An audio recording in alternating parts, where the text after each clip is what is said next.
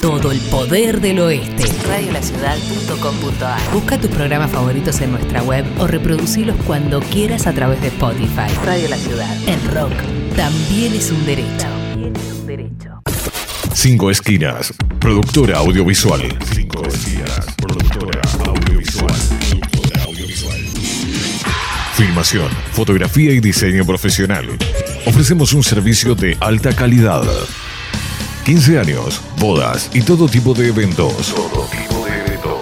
Transmisiones streaming. Realizamos transmisiones streaming en calidad HD, con equipamiento de última generación y con un personal altamente capacitado. Comunicate 5 esquinas productora arroba o a través del 15 54 90 35 16 15 54 90 35 16 Filmación, fotografía y diseño profesional. Somos la productora líder en transmisión streaming y eventos en zona oeste. 5 esquinas productora audiovisual porque hay momentos en la vida que son únicos e irrepetibles. Radiolaciudad.com.ar Decir las cosas por su ritmo. Coronavirus. Para prevenir, hay que estar informados. Si tenés o tuviste coronavirus, ¿cómo saber que te curaste? Antes de darte el alta a tu médico, requerirá de dos tomas de muestras respiratorias, separados por al menos 24 horas cada una de ellas, las cuales deben ser negativas, ambas. No obstante, no te vayas a ningún lado ni tengas contacto con nadie hasta no tener resultados firmes, en donde te den negativo y te digan que no posees más el coronavirus. Si tenés el alta médica y salís, siempre debes llevar tu kit de higiene y continuar manteniendo los cuidados necesarios. Cuidémonos entre todos. Porque estar informados es prevenir. Descarga nuestra app desde Google Play o App Store. Desde Google Play o App Store. Buscala como Radio La Ciudad de Ituzaingó y lleva con vos las 24 horas la radio streaming más escuchada del oeste. Más escuchada del oeste. Radiolaciudad.com.ar La batalla cultural está en marcha. Locro Western. Películas de culto, series retro. Covers, recuerdos descuidados, italianos que se escucharon en el oeste Locro Western con Leo Oyola. Hasta las 20 en Radio La Ciudad.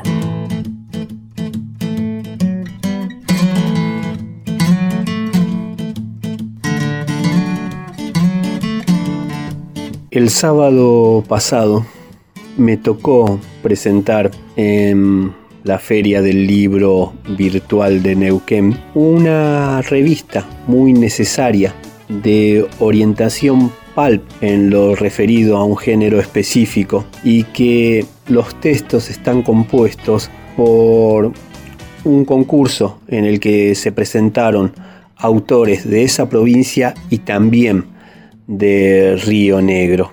Ahí quedaron seleccionadas Jorgelina Balsa con el relato La Carnada, en donde recuperó en su lirismo el cliffhanger propio de los folletines y de la matiné con ese continuará. También Melina Pariente en sus famosos por eligiendo palabras y eligiendo apellidos y un nombre tan cinematográficos como Almodóvar, Renoir y Quentin por Tarantino. Fernando Eliseo Barras ayer en Poesía 2071 amalgama los espíritus del José Barra, de Mar la Sucia Rata y de Alex Raymond en su Flash Gordon, como así también Diego Rodríguez Reis supo desacralizar a un prócer para meterlo en una trama que bien nos sabe divertir. El Rongo Zavala nos hace preguntarnos sobre el huevo y la gallina, ¿qué fue primero? Escuchamos a Tito y Tarántula porque los conocimos por la película de Robert Rodríguez del crepúsculo al amanecer o fue al revés. Pedro Sarasola en su pequeño Alan nos trae un doctor muy particular, uno los creano, uno corte reanimator, como así también el cuerpo de Flavia Carvalho, se anima a responder la pregunta más horrible, aquella que planteaba en su obra maestro, Narciso Ibáñez Serrador. Nicolás Coleto en sus achuras es tan visceral como Lucio Fulci y el Carlos Blasco de Dos Postales habla de promesas a santos populares, de los rojos, de los pañuelos y de lo rojo de la sangre. Bendita y caprichosa fuerza de Carolina Vizcayar tiene la Santísima Trinidad de ciencia ficción, ocultismo y sexo, y Diego Fabián Gómez en su Planeta Paraíso toma cosas de fins clase B tan constitutivos como el planeta prohibido y hace un millón de años. Marcelo Gobo con La Mujer Oriental o May the Pal Be With You habla de un día de entrenamiento hasta un nueve reinas sci-fi para llegar así a los ganadores la poesía de Melissa Sansota en Hielo Negro, donde lo lunfardo y lo coloquial hacen alquimia con el anime. Así también donde Luis Catenazzi en sus encuentros lacustres puede destilar en palabras las imágenes de todas las portadas de los discos de Pink Floyd. Y si hablamos de música, el ganador, el Callejón Coltrane de Mariano Eswi donde se entra en una locura adentro de una cabeza y adentro de otra y de otra y así hasta el infinito, como el video de Lisa Buckingham, ese Go Insane, me vuelvo loco.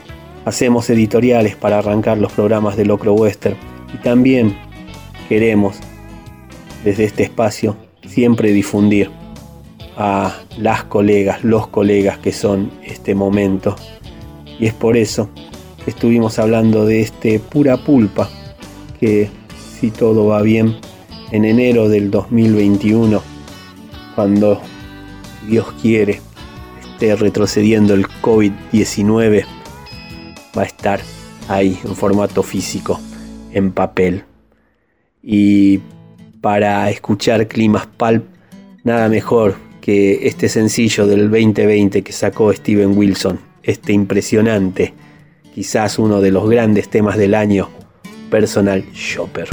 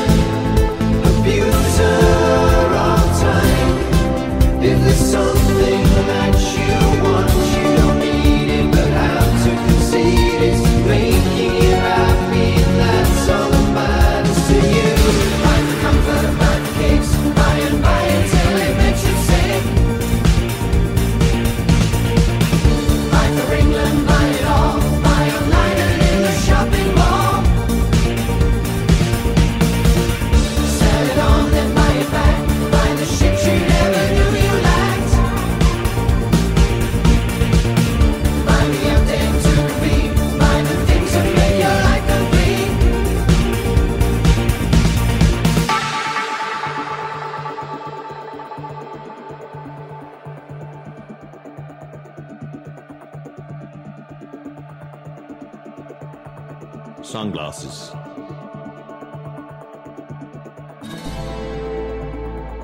Teeth whitener.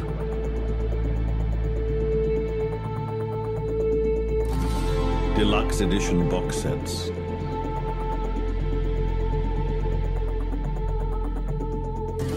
Volcanic ash soap. Anti-aging cream. Self-love multivitamin supplements, noise cancelling headphones, self esteem, designer trainers, self indulgence, diamond cufflinks, detox drinks, self obsession, self defense, smartwatch, self obsession, self defense, organic LED television, self control Fitness club membership. Self-doubt. Fake eyelashes. Monogrammed luggage. 180 gram vinyl reissues. Branded water. Self-help books.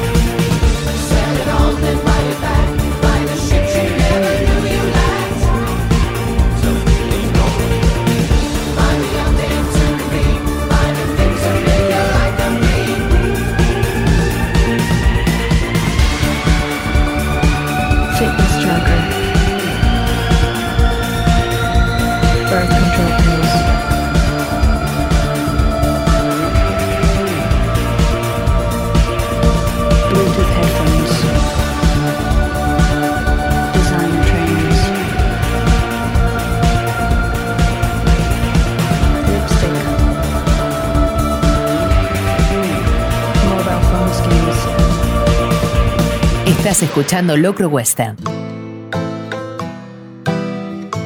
Muy buenas tardes a todas y a todos.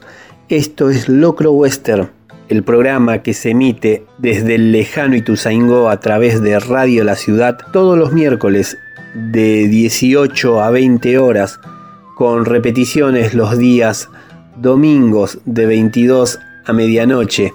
También pueden encontrar todo lo que hicimos en la primera temporada y todo lo que hicimos en esta segunda temporada del 2020 del COVID-19 en la cuenta en el canal de Spotify de Radio La Ciudad. Mi nombre es Leonardo Oyola, su amigo el Tigre Harapiento, en la conducción de este programa, mandando estos audios desde casa que compagina de forma tan amorosa, con absoluta profesionalidad, el señor Juanma Alarcón.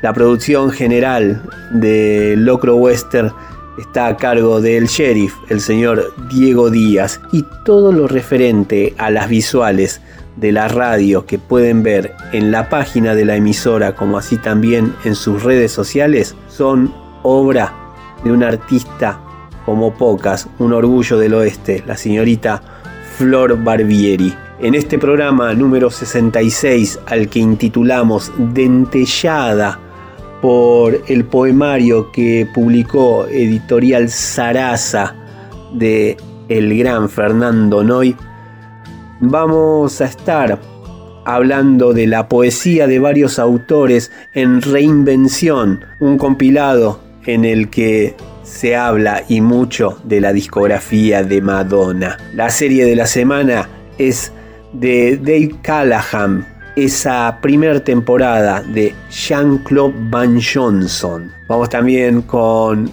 un millón de bandas malas de Bruta, publicada en Tren en Movimiento, que es la historieta, el cómic del que vamos a estar hablando en esta oportunidad. La película de la semana, Domingo di Núbila, es clásico de clásicos, culto, trash, de tan bizarra, se hace buena. Ninja 3, La Dominación, de Sam Firstenberg, un film de Estados Unidos de 1984. Vamos a estar hablando también de un libro publicado por la editorial Sarasa, de uno de nuestros autores favoritos desde que lo descubrimos con su Tarzan Boy, nuestro Peter Punk en Por favor no escuches el CD.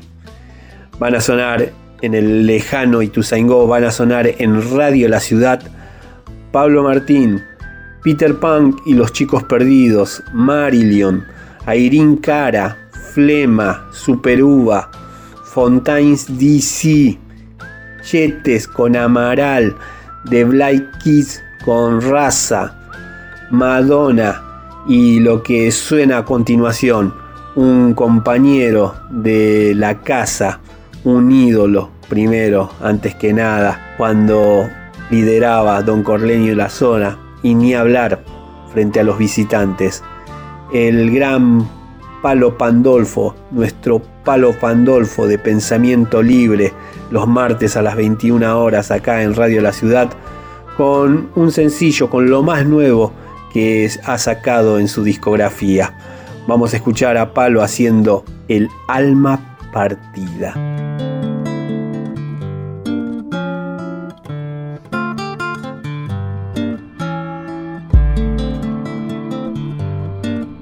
Locro Western, un programa de película con Leo Yola.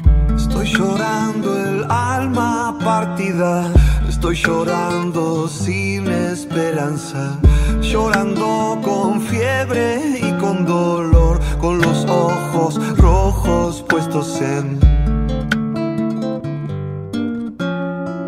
Estoy llorando el alma partida, estoy llorando sin esperanza llorando con fiebre y con dolor, con los ojos rojos puestos en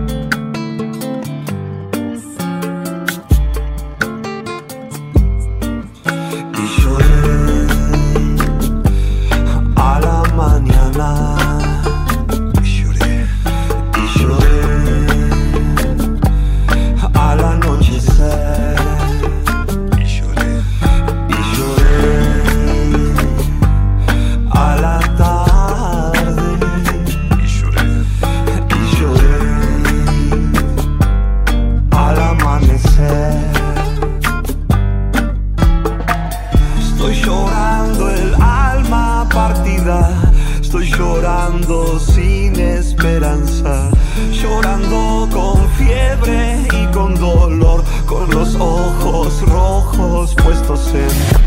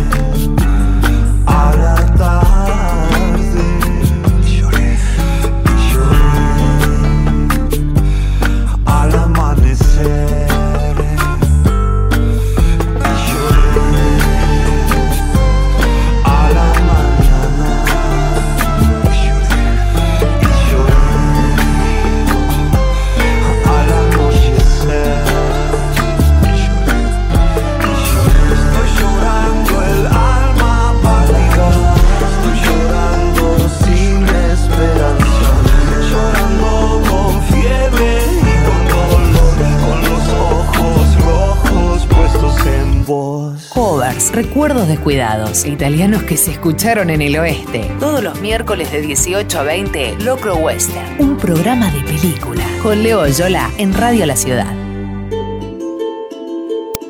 Uno, dos, tres, a la cama. Hora del cuento de las noches. Decí esto o aquello, lo que te venga en gana, o quédate callada, como más te guste no hay libreto, no hay apuntador, no hay pose, no hay paso.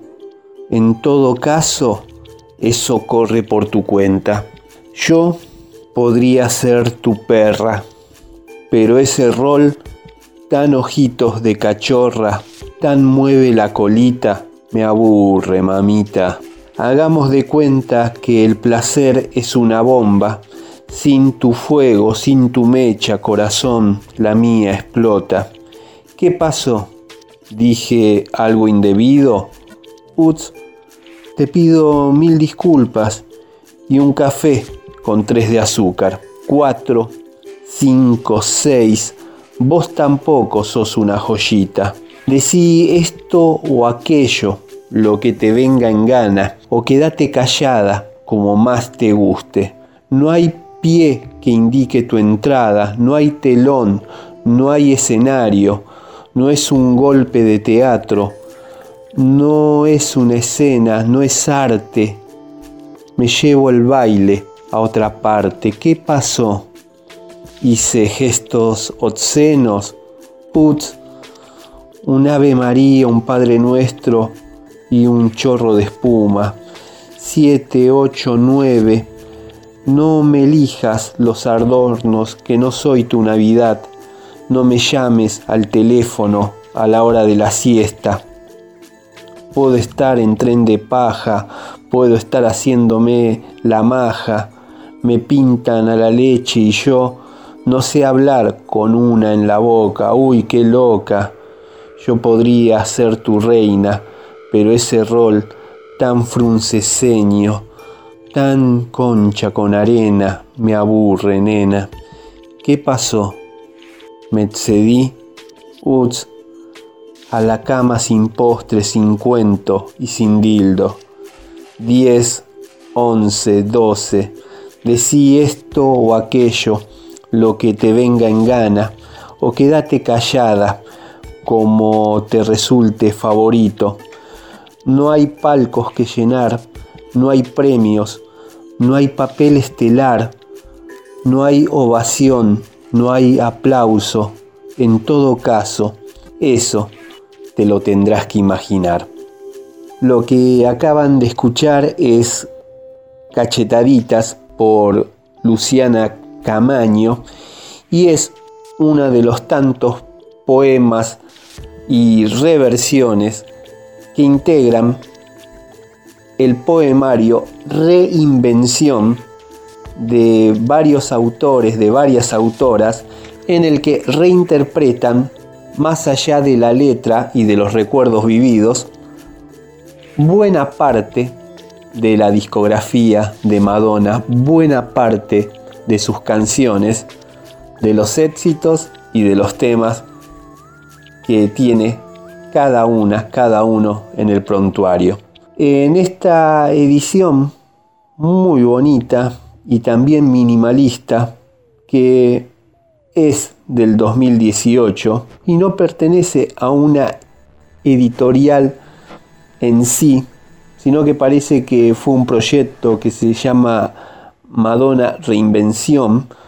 Se lo puede buscar en Tumblr, en Facebook como Madonna Libros o escribir al proyecto madonna.gmail.com una edición a cargo de Germán Weisi, Alejandro Parrilla y Laura Massini tiene un prólogo muy lindo de Marina Mariach que quiero compartir a continuación.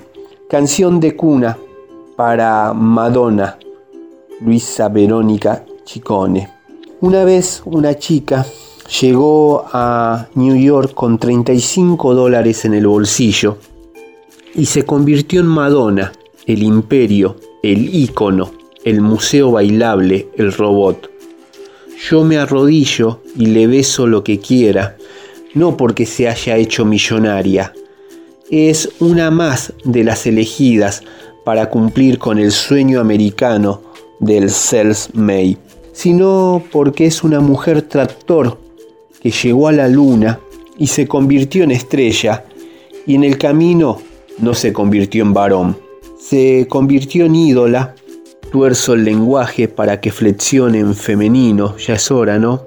De las mujeres con corazón combativo y del movimiento queer, porque ella flota en los umbrales de la definición sexual, en los márgenes de la sociedad patriarcal. Madonna no fue la primera, pero fue la de nuestra época. Concretó la utopía de hacer lo que se le canta. Eso incluía usar símbolos religiosos completamente resignificados por el contexto, tener sexo con poca ropa delante de miles de personas, ser pop sin ser idiota, reivindicar los derechos de la mujer sin dejar de ser femenina. Durante años, mientras bailaba con mis amigas frente al espejo, haciendo tiempo para ir a la disco, pensaba en esa frase que en inglés dice, yo lo decidí, voy a tener a mi bebé. Esa frase me hacía ruido, ¿no era al revés? no tenía que defender el derecho a no tener el bebé, a abortar, me parecía la batalla más lógica, más directa, aunque en casi todos los Estados Unidos el aborto ya estaba permitido, me parecía que una familia católica como la de ella, en Papa Don Peach, era un tabú que ella debía reivindicar. Pero ella buscaba otra cosa, en la canción de 1986, defiende el derecho a la potestad sobre su cuerpo y a ser una madre soltera, a subvertir el modelo de la familia tradicional. De su vida privada no sé mucho más de lo que sale en las revistas o en los especiales de I. Solo puedo acceder a través de sus signos y guiños.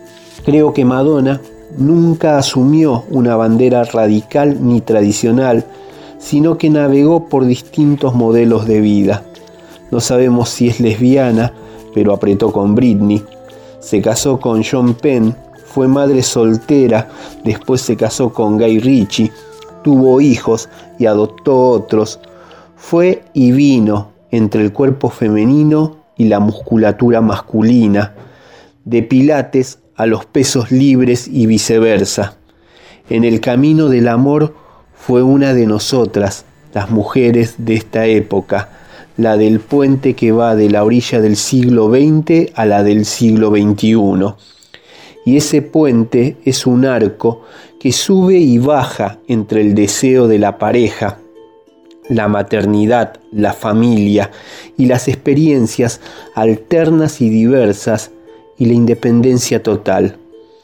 Es un sistema no resuelto, un vaivén, una ambigüedad que también es política y quizás esa constante flotación entre un extremo y otro esté representada por su épica peronista en Evita, una política del zigzag entre lo radical y el conservadurismo. A la luz de los años podemos verlo. Por eso hablo en pasado. Si no, Madonna es la persona menos adecuada para referirse en pasado. Madonna, cyborg, androide, humano, no se articula en esa dimensión del tiempo como nostalgia, se pone al día. Su época es esta, mientras esté viva. La juventud es una circunstancia, no necesariamente un valor, y ella supo sacarle brillo a la experiencia, como Ana Matnani a sus arrugas. Ahora la veo bailando ahí, en un escenario enorme, con la música que se usa, entre unos negros tremendos, toda chiquita como una rana, y veo su poder y su potencia, pero también la veo llorando en la cama porque el amor se termina por el mambo con el padre, porque se zarpó con una amiga. Pero este libro no es de ella, es de un grupo de poetas y artistas plásticos, de las cosas que pensamos cuando escuchamos Madonna toda la vida, en el inglés rústico que nos llega a través de los sonidos acuosos o metálicos de sus canciones, en la fonética que transformamos en lo que nosotros queremos, jugar a ser chicas malas aunque en realidad somos chicas buenas, o al revés, en realidad no soy lo que pensás, el tema de las oportunidades, chequea su telefonito, ¿qué pasó? Me excedí, voy a correr como un perro, ¿cuántas veces se puede romper una mujer? Qué rico cocinabas, el cuadro me miraba, en la chimenea sale el fuego, pa, ay, no tengo intimidad. Mis exnovios no entienden, me dicen que soy dura, en el buen sentido, amo, macho. En un rincón pedí maquillaje, te llamo o te bloqueo. El pop descubrió a Lander, eternamente tóxica como una bolsa de nylon. El mayor poder de Madonna igualmente no es ideológico ni político. Su secreto lo conocen mejor que nadie los DJs. Es un tema suyo que no falla a la hora de levantar la fiesta. La música junto a las personas.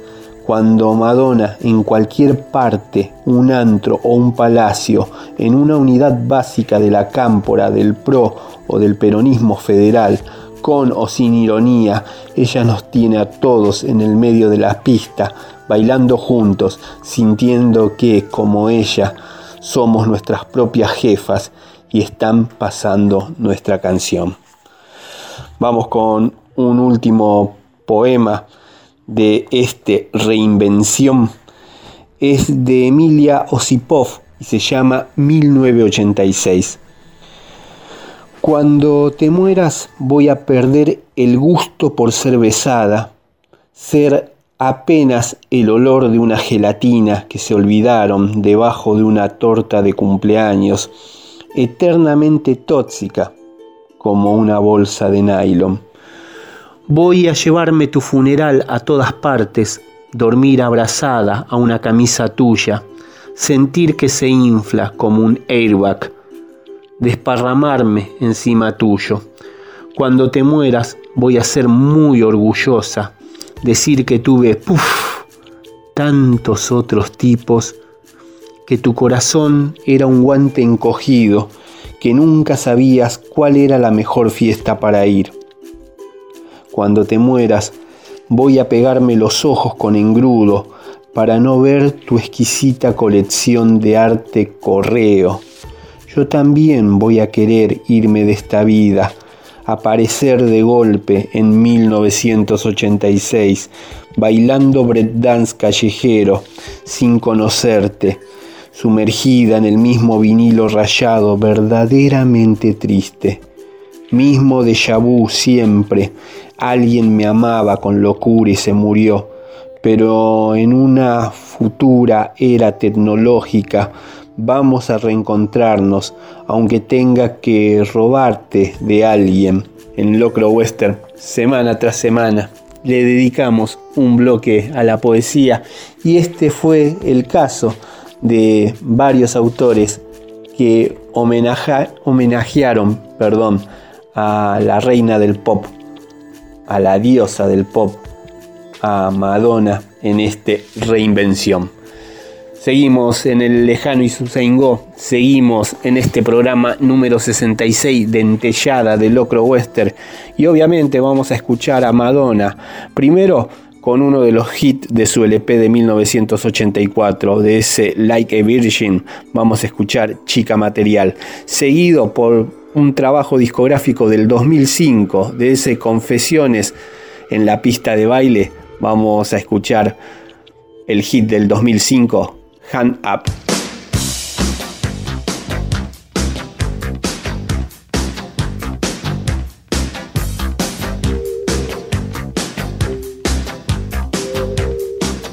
Yeah, he's still after me. He just gave me a necklace. I don't know, I think it's real diamonds. Yeah, he thinks he can impress me by giving me expensive gifts. It's nice though. You want it?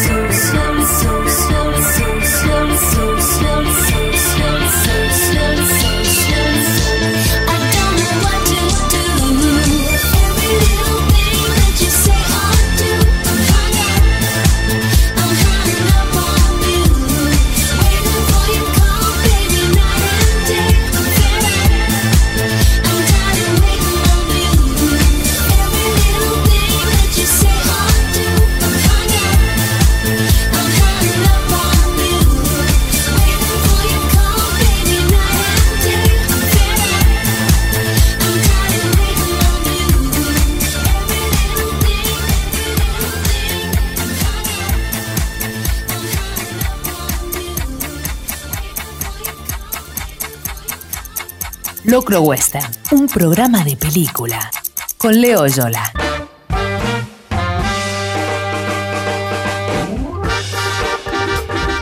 Dave Callahan es un guionista que en este momento se encuentra en lo mejor de su carrera y jugando en primera, ni más ni menos que para escuderías rivales en lo que son universos cinematográficos.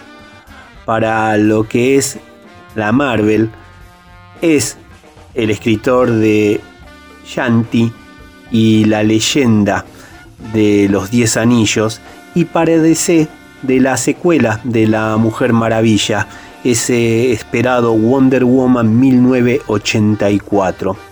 Pero el bueno de Dave tiene un mérito enorme, que fue el de haber crecido, idolatrado y amado las películas de superacción de la década del 80 y por ende saber muy bien quiénes eran esos íconos de los films de acción.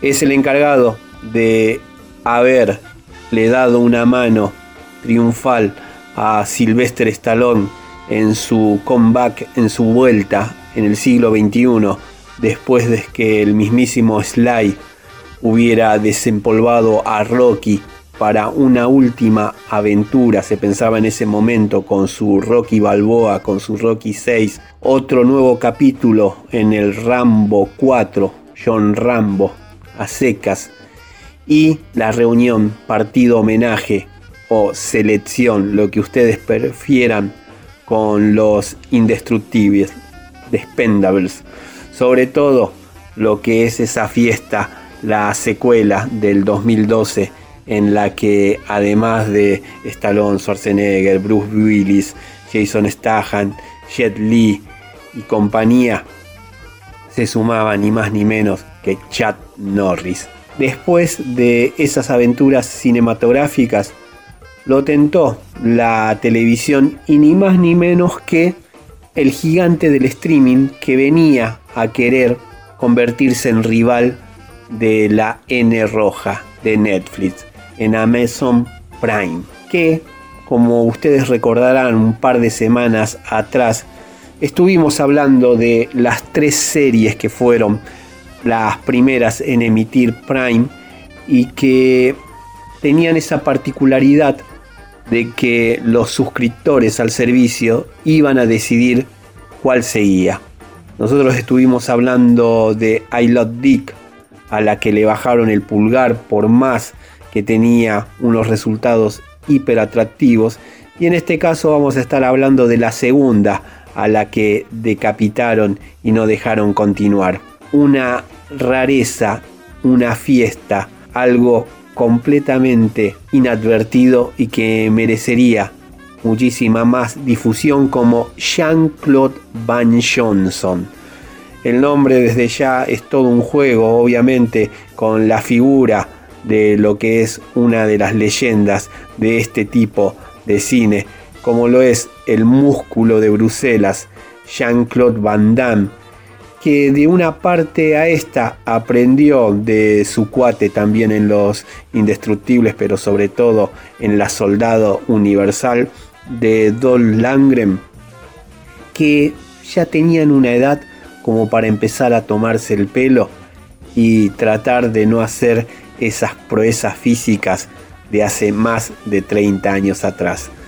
La ficción creada para el formato televisivo por Dave Callahan cuenta que toda la carrera de Jean-Claude en cine siempre supo ser una fachada para su laburo como agente secreto de una supuesta organización.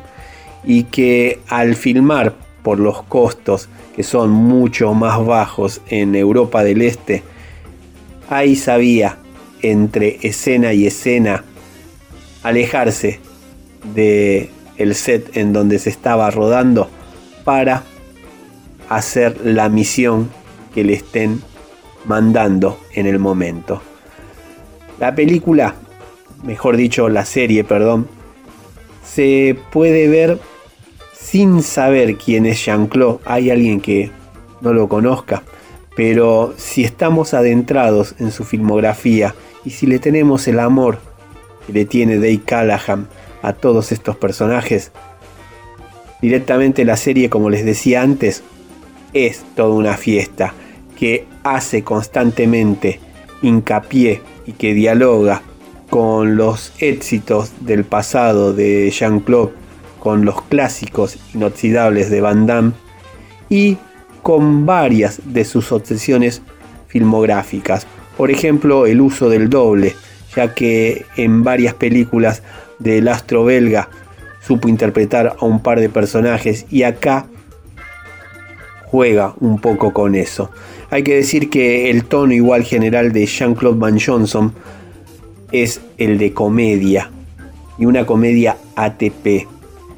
Y descubrir a Jean-Claude en esa beta, descubrirlo como comediante, garpa muchísimo. Como bien les decía, la serie no pudo continuarse por esta política tiránica, esta apuesta tiránica que hizo Amazon Prime.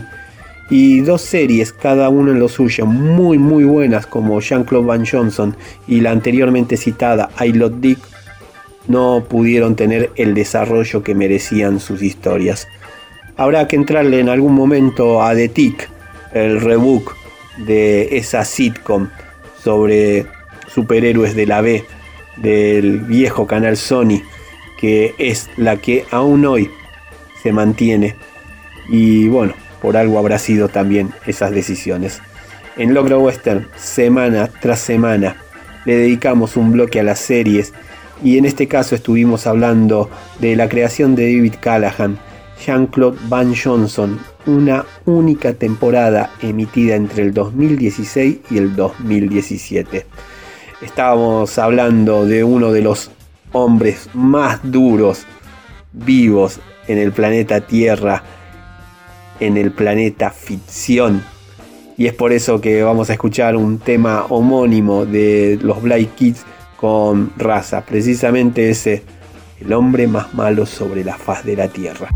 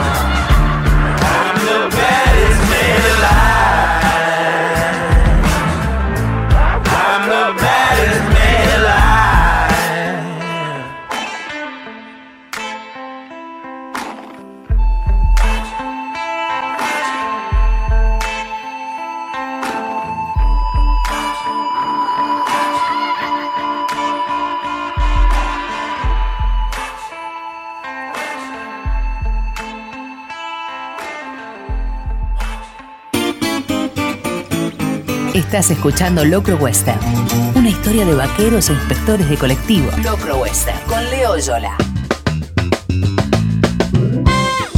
En lo personal, el 2006 fue un año realmente muy difícil, muy muy malo. Este otro que este 2020 del COVID-19. Y ahí cuando uno realmente estaba en la mala, si algo supo sostener fueron ciertas convicciones y ciertas cosas que ya teníamos y sabíamos que no íbamos a poder dejar atrás, como la escritura. En el medio de todos esos bolonquis personales, tuve una gran oportunidad de parte de una editorial grande que me convocaron para formar parte de una antología sobre escritores argentinos, la nueva narrativa argentina escribe, ficcionaliza casos policiales. Me tocó, no pude elegir el motín de los doce apóstoles y ahí donde me pedían que hiciera hincapié en todo lo insano, en el infierno, en la locura de esos sucesos de la Semana Santa de 1996, ahí yo quise contar una historia de amor platónico. Sé que gran parte de eso tenía que ver con que en ese 2006 tan malo y de no tener nada, la tele lo único que enganchaba tras noche cuando uno no podía dormir era el viejo Canal 9, todavía me parece que era Azul Televisión, el Canal 9 de las series enlatadas, más que series telenovelas, y que de noche solo sabían pasar videoclips y de música latina. Y ahí, entre esas vueltas que uno escuchaba algo hasta que volviera, o viniera, mejor dicho, el sueño, escuché y me enganché constantemente con el dúo Amaral y Conchetes haciendo Si tú no vuelves, una canción de una letra bellísima y que en el clip ellos tenían algo y jugaban con amores del secundario y con reencuentros ya adultos de esos exalumnos en esos pasillos que una vez supieron transitar y que ahora estaban vacíos, que ahora eran sinónimo de invierno. Yo pensé que ese sentimiento le quería trasladar a mi narrador en ese relato que se tituló Matador y pensaban mucho una y otra vez en eso que repiten como leitmotiv en el estribillo que para aquellos que están solos cada noche lo que te hace compañía es una estrella y los recuerdos y en mi caso también escribir este año haciendo el programa y buscando para la canción destacada el Nena original de Miguel Bosé, vine a darme cuenta de que ese Si tú no vuelves era originalmente de Miguel Bosé, también de esa misma placa, y que lo que uno escuchaba de Amaral y Chetes era un cover, que es el que destacamos esta semana en este programa número 66 de Locro Western, en este Dentellada.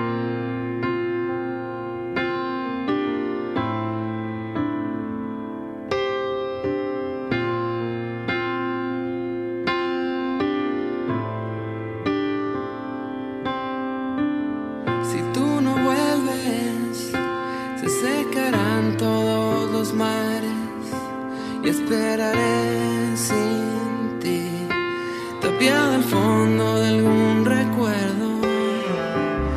Si tú no vuelves, mi voluntad será pequeña, me quedaré aquí, junto a mi perro espiando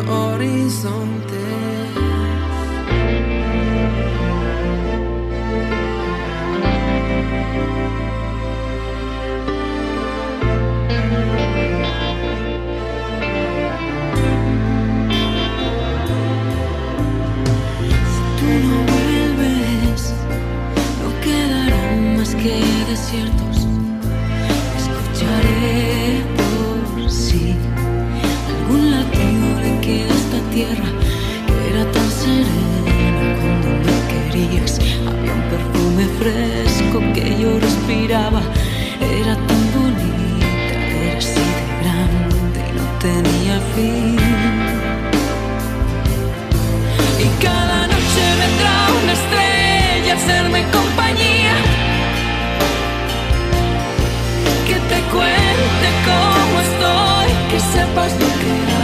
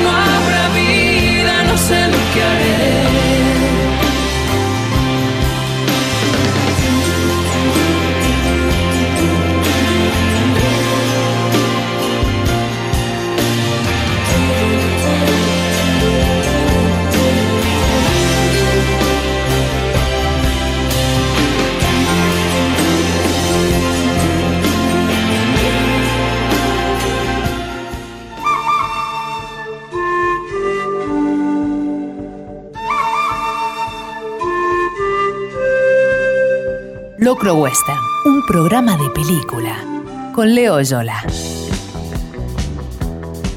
Y así llegamos a la segunda y última hora de este Locro Western número 66, Dentellada, programa al que intitulamos así por el poemario publicado por la editorial Sarasa de Fernando Noy. Mi nombre es Leonardo Oyola, su amigo el Tigre Harapiento, conductor de este programa que va todos los miércoles de 18 a 20 horas con repeticiones los días domingos de 22 a medianoche aquí en el lejano Ituzaingó, aquí en Radio La Ciudad. Las emisiones de la primera temporada, como todo lo que estamos haciendo en este 2020 del COVID-19, lo pueden encontrar después en el canal de Spotify de la radio. Les decía que mando estos audios desde casa que compagina el enorme, el único Juanma Alarcón, gran, gran pilar de la casa, lo mismo que nuestro productor general, el sheriff Diego Díaz y la señorita Flor Barbieri, a cargo de los flyers y de todo lo referente a lo visual, tanto de la página web como de las redes sociales de nuestra emisora. En estos últimos 60 minutos de este programa número 66 de Locro Western, aún nos queda hablar de la historieta Un millón de bandas malas de Bruta, publicada por Tren en Movimiento. La película de la semana será un placer sumamente culposo hablar de Ninja 3, La Dominación, película de Estados Unidos del año 1984 dirigida por Sam Firstenberg. También vamos a estar leyendo y hablando un poco de uno de los libros de Peter Punk, también publicado por la editorial Sarasa.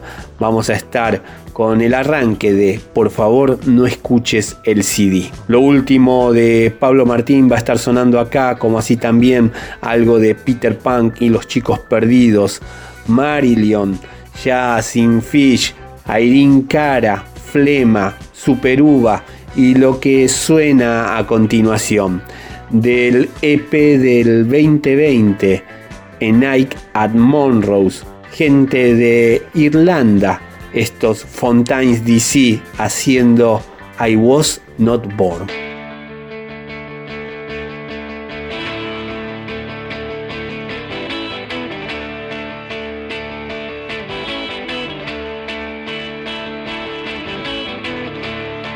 Locro Western con Leo Yola.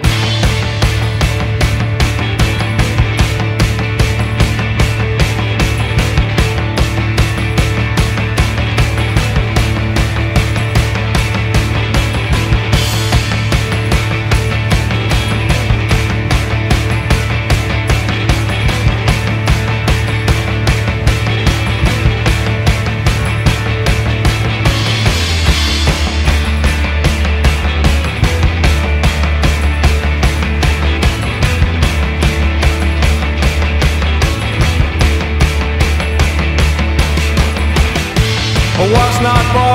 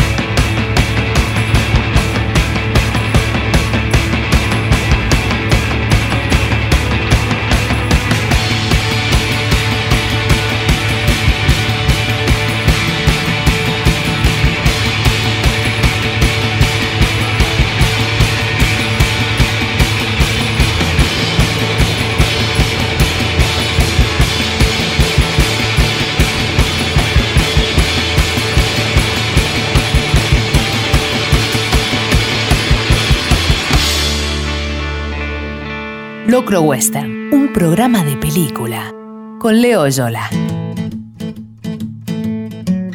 Cuenta Fernando Birs en el prólogo de Un millón de bandas malas de Bruta, publicada por Tren en Movimiento, que Nietzsche dijo alguna vez, Dios ha muerto. Este cómic nos pone a disposición otra verdad igual de contemporánea. Las bandas han muerto. Sin embargo, esta sensación no debe entenderse como una suerte de manifiesto a favor de la música electrónica. Por el contrario, aquí hay punk, señoras y señores. Es el punk, su espíritu, después de todo, el que trasciende de las modas y el tiempo, en este caso en forma de historieta. Un millón de bandas malas es una colección de aguafuertes de lo que se conoce como el submundo o la subcultura, pero me gustaría llamar más apropiadamente el postmundo, no debajo, sino a pesar de todo. Crónicas de lo que pasa cuando la fiesta o el mundo se acaba, cuando todo termina, ellos siguen ahí.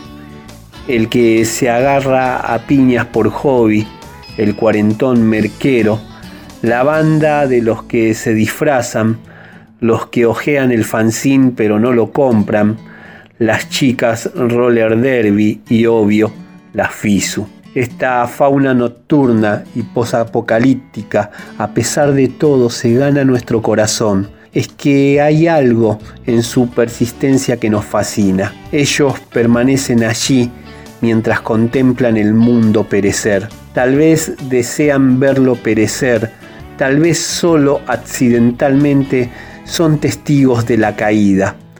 Parafraseando a Pizarnit, una mirada desde la alcantarilla puede ser una visión del mundo. Podría afirmarse que un vistazo sobre estos no lugares, los infestos antros urbanos, las calles desoladas y sucias, etcétera, etcétera, etcétera, nos coloca frente a una revelación incómoda. Ese mundo absurdamente decadente no es más que un reflejo de ese otro, el de la superficie. Dicho esto, la historieta resulta el formato adecuado para una narrativa del postmundo.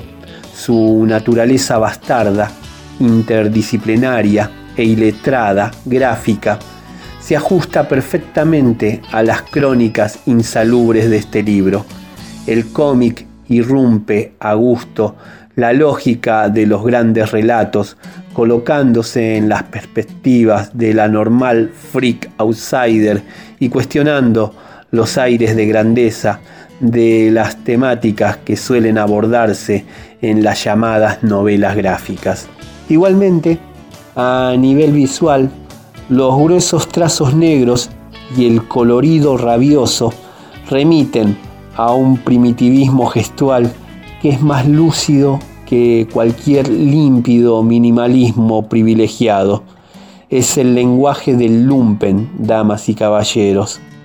Un último aspecto por el cual me gusta esto, aquí no hay tipo de pretensión educativa. El nihilismo de los personajes de un millón de bandas malas no responde a ningún trasfondo postmetafísico o postmoderno. Ellos solo hacen aquello que les divierte hacer, aunque suenen desafinados haciéndolo. Por otro lado, sí hay en esos seres algo de autobiográfico, un recurso utilizado por muchos historietistas para exonerarse de su narcisismo hister. Tiene aquí una función meramente autodestructiva, más cercana al pogo que a la autocompasión. Un postmundo sin postmundiales sería un lugar muy, muy vacío.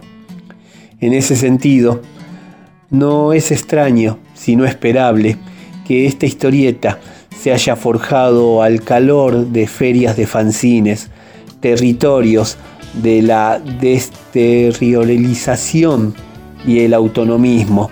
Como dice Bruta, un millón de bandas malas no habla sobre un millón de bandas malas, habla sobre lo que pasa cuando vas a ver un millón de bandas malas. Es decir, aquí el foco está puesto en lo marginal, una suerte de trasfondo del trasfondo, de periferia de la periferia.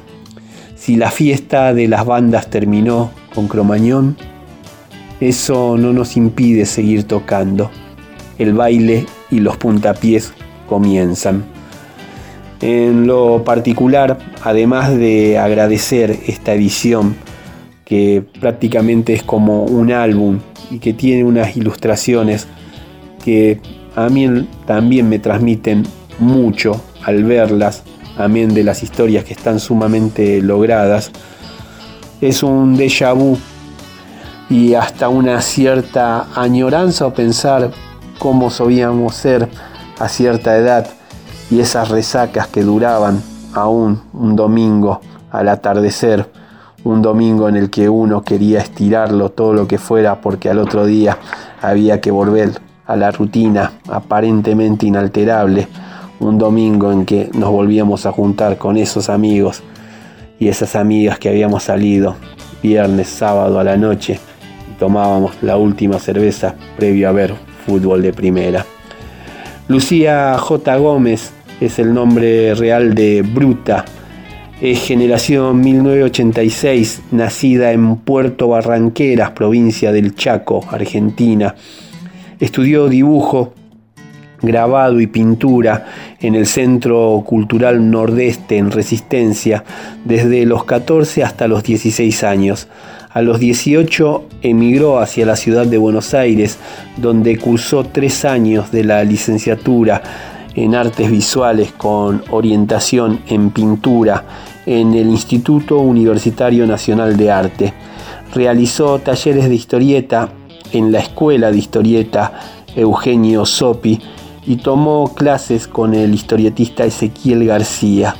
Desde hace casi 10 años publica en distintos fanzines propios y ajenos y sube sus historietas en el sitio web El espíritu de los fanzines, tumblr.com y un millón de bandas malas.tumblr.com donde serializó la publicación de los cómics de este libro. Además, en el 2015 publicó el primer capítulo de Un millón de bandas malas en Informe Historieta Argentina del siglo XXI de la editorial municipal de Rosario y que se supo presentar en la magnífica Crat Bam Boom.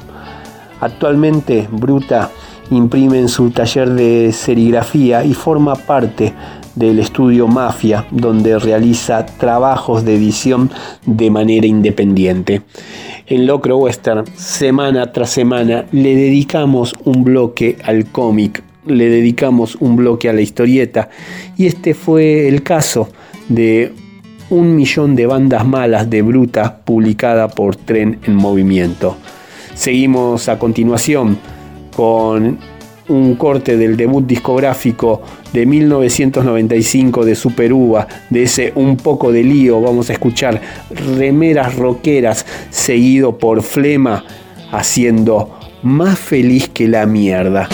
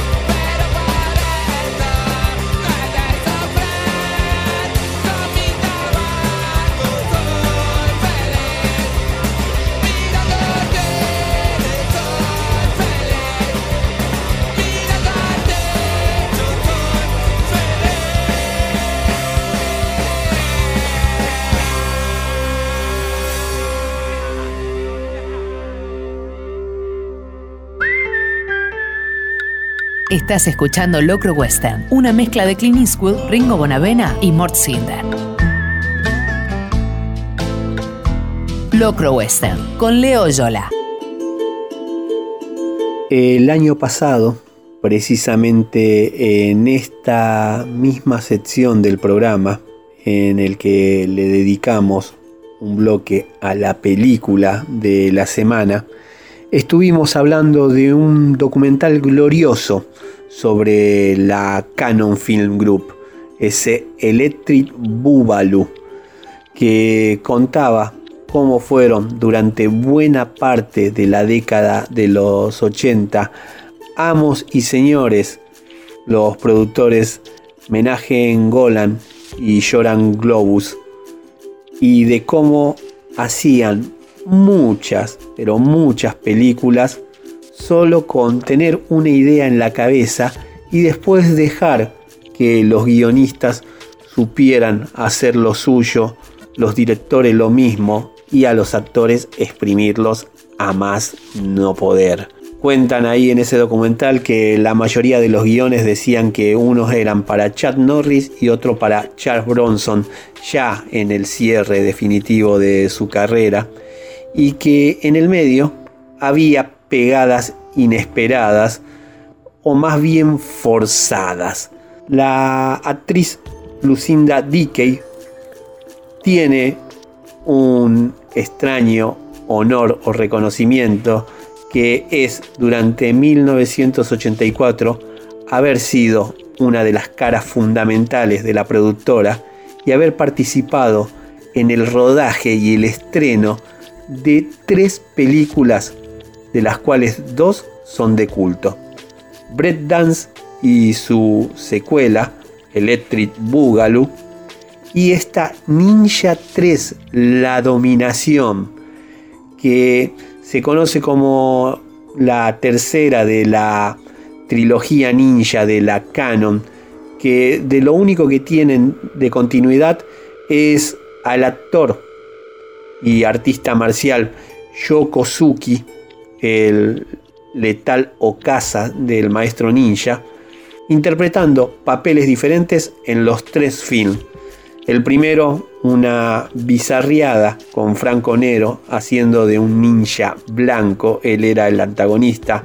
El segundo, La venganza del ninja, en el que el bueno de Kosugi hace un papel de bueno y no de villano, y que aquí aparece con un personaje un tanto ambiguo. ¿Para qué vamos a andar spoileando? Más allá de la locura que es Ninja 3 la dominación. Menagen Golan y Joran Goblus le dijeron a uno de sus guionistas estrellas, el señor James R. Silk, con el que hicieron La venganza del ninja y también todas las de Alan Quatermain con Richard Chamberlain, Las minas del rey Salomón y En busca de la ciudad perdida, también coprotagonizada por Sharon Stone cuando aún no era la estrella planetaria que apareció gracias a Paul Verhoeven en El Vengador del Futuro y en Bajos Instintos. Bueno, al bueno de James le dijeron, hace una película que combine Ninja, Flashdance, porque a nosotros Brett Dance nos ha dado muy buenos resultados, y El Exorcista. Eso, esa trilogía, Ninja, Flashdance y El Exorcista. De todo ese menjunje sale Ninja 3 La Dominación, que no solo es un placer culposo, que no solo tiene una estética ochentosa que amamos, sino que de tan pasada de rosca que está en las ideas bizarras, arma una alquimia que termina, no les digo haciendo una buena película, pero sí la mejor de las fiestas para ver en trasnoche de estas películas que esperábamos que pasaran. También eh, Trasnoche Aurora Grunity, Kenya Shark Club o el Canal 2 que fue como un Jurásico Crónica TV. De estas películas que en el VHS al alquilarlo nunca se encontraban en el videoclub porque siempre estaban rotando. Es Ninja 3 La Dominación. La pobre Lucinda Dickey que tenía pasta también para actriz, más allá de lo iconoclasta que han sido sus personajes tanto en Bread Dance como en este film, quedó saturada. Tenía un contrato como Chad Norris, ni más ni menos, de cinco films para la productora y se negó a seguir participando y ahí también se le truncó su carrera. Del film, argumentalmente, solo para que sepan de qué va, un ninja implacable que solo se conoce como el ninja negro de Black Ninja, vaya originalidad, durante un asesinato que el target estaba hiper, hiper protegido y logra el ninja negro su cometido, es ejecutado por una cantidad espeluznante de oficiales de la ley que lo ultiman a balazos. Él, antes de pasar a otro estado espiritual, marca muy bien quiénes fueron aquellos que le dieron esos últimos balazos. Y su espíritu posee a una empleada de una telefónica que ella también sabe hacer un estilo de danza muy popular en la época. El de Jennifer Bills, el de los videos de ejercitación de Jane Fonda, esa gimnasia que acá trajo María Muchastegui. Y bueno, unos cuantos mitos urbanos, ¿no es cierto? La cuestión es que el ninja se mete en ella y va a buscar a esos policías que lo habían ultimado para vengarse. Eso básicamente es Ninja 3, la dominación que incluye no solamente escenas de combate cuerpo a cuerpo, shuriken, música desastrosa, pero que a nosotros nos encanta, sino también un exorcismo con un muñeco al que hace girar y que uno compra, que es la pobre Christie de Lucinda Dickey. En Loco Western, semana tras semana, le hacemos un homenaje a alguna película retro y este fue el caso de Ninja 3 La Dominación, que incluye una escena bastante vergonzosa también y de vergüenza ajena que mueve a risa erótica. Este, ¿Ustedes piensan que le pegué a la película? No, la verdad lo digo todo eso como pergaminos que muy bien lo supo ganar. Le decíamos, tiene una banda de sonido con canciones desastrosas, no queremos abusarnos de eso, así que dijimos, bueno, si una de las referencias de Ninja 3 fue Flashdance, vamos con el tema original de esa película, que a la vez ese es un temazo, ese es bien pecadizo, bien pegadizo. Tuve ahí un furcio que el pecado con lo culposo de este tipo de producciones está a flor de piel. Vamos con Irene Cara y el tema de Flashdance, What the Feeling.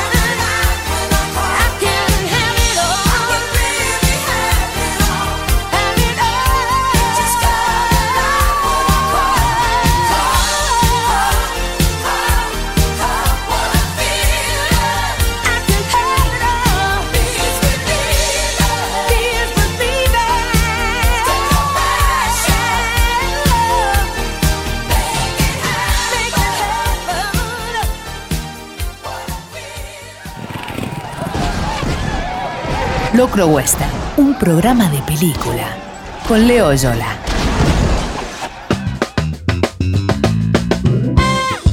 Banda emblemática, si las hay, de la década del 80 son los Marillion, que tuvieron una primera etapa con un cantante de look y presencia muy particular como lo fue Fish, así a secas, Cado, que lo llevó a los primeros puestos del chart con himnos como Kaylee y la banda. Estuvo prácticamente una década al frente de la formación y cuando se extinguían los 80 decidió retirarse, probar una carrera solista que nunca despegó y entró en su reemplazo Steve Hogarth que en el advenimiento de la década del 90 le dio una nueva impronta a la banda, un sonido por ahí un poquito más comercial desde lo radial, pero no supo hacer extrañar lo que era la voz de Fish. Por ahí los más puristas supieron comparar lo que supo pasar en Van Halen con el alejamiento de David Lee Roth y la incorporación de Sammy Hagar, pero esto no fue algo en ese estilo. La cuestión es que el segundo disco con Hogarth al frente, un álbum del año 1991, Holidays in Eden, Vacaciones en el Cielo, trajo dos de sus grandes éxitos con esta nueva formación. El primero, uno que supimos pasar aquí también en Locro Western, Cover My Eyes, Heaven and Pain, y este, que es la canción destacada de la semana, ese Nadie puede, No One Can.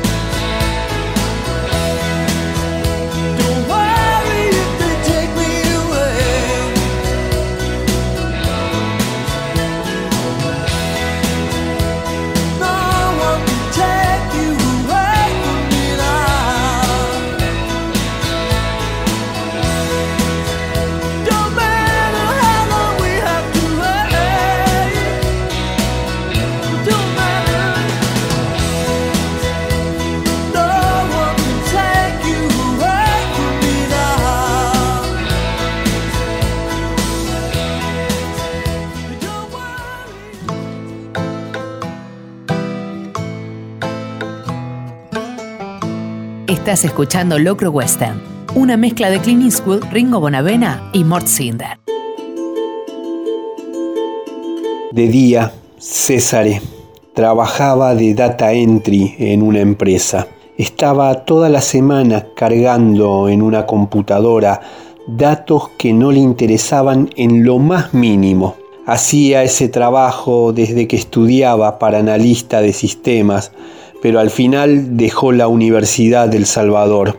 La cuota era cara y realmente lo que él quería era ser guitarrista de rock. Estudió guitarra criolla desde niño con un maestro particular y era muy bueno, pero sabemos que es muy difícil llegar a vivir de la música. Nos conocíamos hacía un poco más de cinco años. Al principio nos cruzábamos en Requiem o El Dorado, pero nunca nos saludábamos ni hablábamos. Después empezamos a coincidir en las trasnoches del cineclub nocturna en el sótano de una comiquería. Un mes de junio, creo que del 96, daban una retrospectiva de Paul Naschi en el Centro Cultural de España, sobre la calle Florida, y nos volvimos a encontrar ahí. Hubo un problema con la copia de Dr. Jekyll y el hombre lobo, y la función se suspendió. Nos pusimos a hablar naturalmente de eso, de hombres lobos. Le pregunté si el fin de iría a Requiem o al Dorado y cómo se llamaba. Césare. El sobrenombre se lo había puesto una amiga en la secundaria porque le decía que era parecido al sonámbulo del gabinete del doctor Caligari. Era verdad. Era alto, delgadísimo, desgarbado, muy blanco y con el pelo negro y lacio que le pasaba los hombros. ¿Y vos cómo te llamas? Rosa Negra. ¿La Rosa Negra? ¿Como la de Ranma y medio? Sí, así. Pero no es por eso, es por otra cosa. Hay un director de cine que también se llama Rosa. Rosa von Pauheim. ¿Lo ubicas? Yo no vi nada de él. Leí algo en una revista. Era la primera vez que no se reían o sorprendían o me preguntaban por qué tenía nombre de mujer o si era travesti o si el nombre era inventado. Para él mi nombre significaba algo. Qué garrón esto de la peli. Y ahora no hay nada para hacer.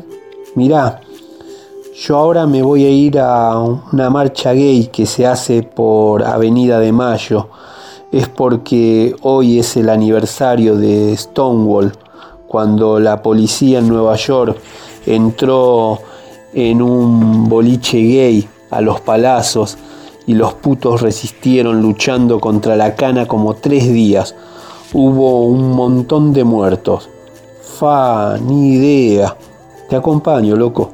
El 28 de junio en Buenos Aires es gélido, pleno invierno, y por eso la marcha no era multitudinaria como las de ahora. Éramos unos pocos contra el viento, abrigadísimos por nuestras convicciones. Si bien no paramos de hablar un minuto, nunca me quedó claro cuál era la sexualidad de Césare o si tenía alguna. Parecía asexuado, ni interesado en hombres, ni mujeres, ni travestis, ni nada. Hasta hubo momentos en los que llegué a sospechar en que ni siquiera se haría la paja. Yo acababa de descubrir mi homosexualidad con mi primer novio, Daniel, un compañero de semiología, que me llevó a vivir a su departamento destartalado en la paternal.